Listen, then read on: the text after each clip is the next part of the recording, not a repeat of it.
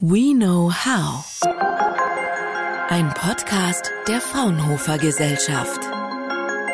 Hallo und herzlich willkommen zum Fraunhofer Podcast. Mein Name ist Mehmet Toprak. Die Schule geht wieder los. Mit Bayern und Baden-Württemberg sind jetzt auch in den letzten Bundesländern die Sommerferien zu Ende. Damit der Unterricht trotz Corona-Pandemie wieder halbwegs normal abläuft und das Ansteckungsrisiko für die Schülerinnen und Schüler und natürlich für die Lehrkräfte möglichst niedrig bleibt, fördern die Landesregierungen und die Kultusministerien die Anschaffung von Raumluftfiltern für die Klassenzimmer. Können diese Geräte die virenhaltige Aerosole in der Luft wirklich unschädlich machen? Darüber spreche ich jetzt mit Professor Dr. Gunnar Grün. Er ist stellvertretender Institutsleiter am Fraunhofer Institut für Bauphysik IBP in Stuttgart und beschäftigt sich seit fast 20 Jahren mit dem Thema Luftqualität und Raumklima. Hallo, Herr Professor Grün. Guten Morgen. Wie funktionieren die Raumluftfilter eigentlich? Was machen die genau?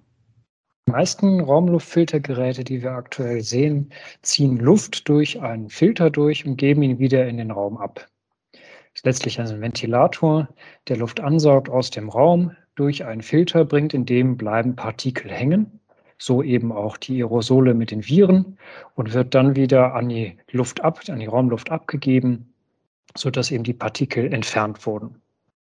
Was für ein Filter ist das genau? Ist das sowas wie im Staubsauger auch?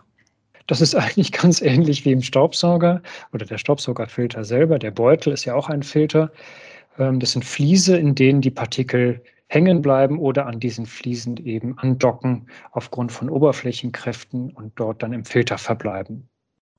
Das klingt ja recht simpel. Was halten Sie als Experte von dieser Lösung? Wie wirkungsvoll ist das? Also solche Filter sind eigentlich hochwirkungsvoll. Man liest immer sehr große Prozentzahlen, wenn man sich mit diesen Filtern beschäftigt. 99,995 Prozent zum Beispiel als Abscheideleistung. Das ist die Leistung, die das Filtermaterial mitbringt. Wenn es in den Filter eingebaut ist und gut eingebaut ist, dann kommen wir eben auch wirklich auf diese Abscheideraten von größer 99 Prozent in diesen Geräten. Das klingt ja ganz vertrauenerweckend. Es werden aber auch andere Filtertechniken beworben oder äh, diskutiert. Da gibt es ja Geräte, die mit UVC arbeiten, Ionen- oder Plasmatechnologie nutzen.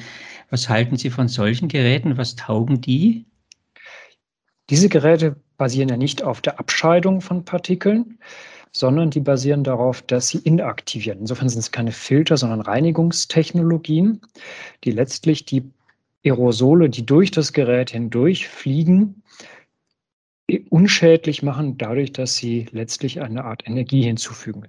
Zum Beispiel UVC-Licht, also sehr kurzwelliges Licht, was die Erbsubstanz in dem Virus beschädigt, sodass der Virus sich nach Passage durch das Gerät nicht mehr vermehren kann. Das heißt, das Partikel ist noch da, aber es ist nicht mehr vermehrungsfähig. Wir sagen dazu inaktiviert.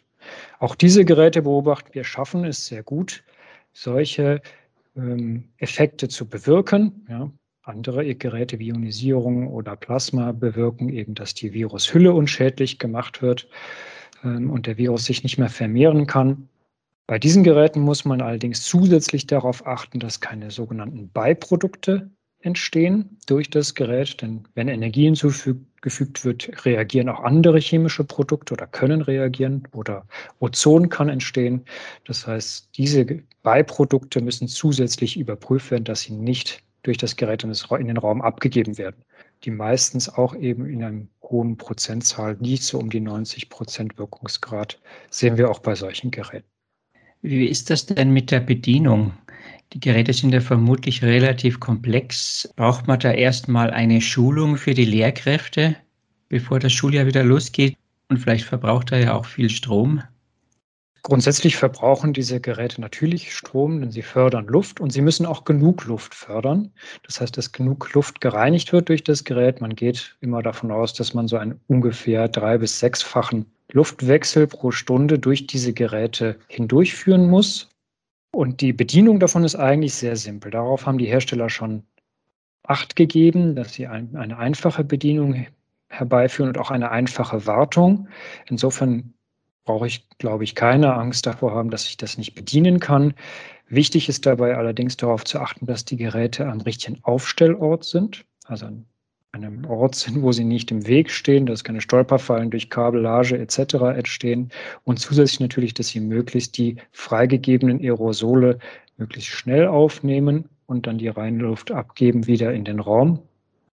Dabei auch nicht zu Zugluftempfindungen führen und andererseits, dass die Schallquelle, denn die sind meistens produzieren sie ja einen Lärm, dass die möglichst weit weg ist von den Personen, die da sitzen. Äh, denn wir beobachten durchaus, dass diese Geräte eine Herausforderung bei den Schallemissionen haben. Wenn Sie sich die Diskussion der letzten Wochen und Monate mal angucken, die haben Sie ja vermutlich auch verfolgt, haben Sie den Eindruck, Deutschlands Schulen sind Corona-technisch gut gerüstet für das neue Schuljahr? Also wir haben, denke ich, die Möglichkeiten, vorliegen, dass die Schulen sich gut rüsten können. Ob sie das jetzt alle getan haben, kann ich nicht bewerten, weil das ist, denke ich, von Schule zu Schule und Kommune zu Kommune unterschiedlich, wie da die Herangehensweise ist. Ich denke, die Schulen brauchen auch die Sicherheit, dass sie, wenn sie Investitionen tätigen, dann eben auch den Betrieb aufrechterhalten können und dürfen. Das ist, glaube ich, die größte Herausforderung, abgesehen von der technischen Herausforderung, solche Reinigungsgeräte da, wo erforderlich nachzurüsten. Ich danke Ihnen für das Gespräch und äh, alles Gute für Ihre Arbeit. Vielen Dank. Fraunhofer. We know how.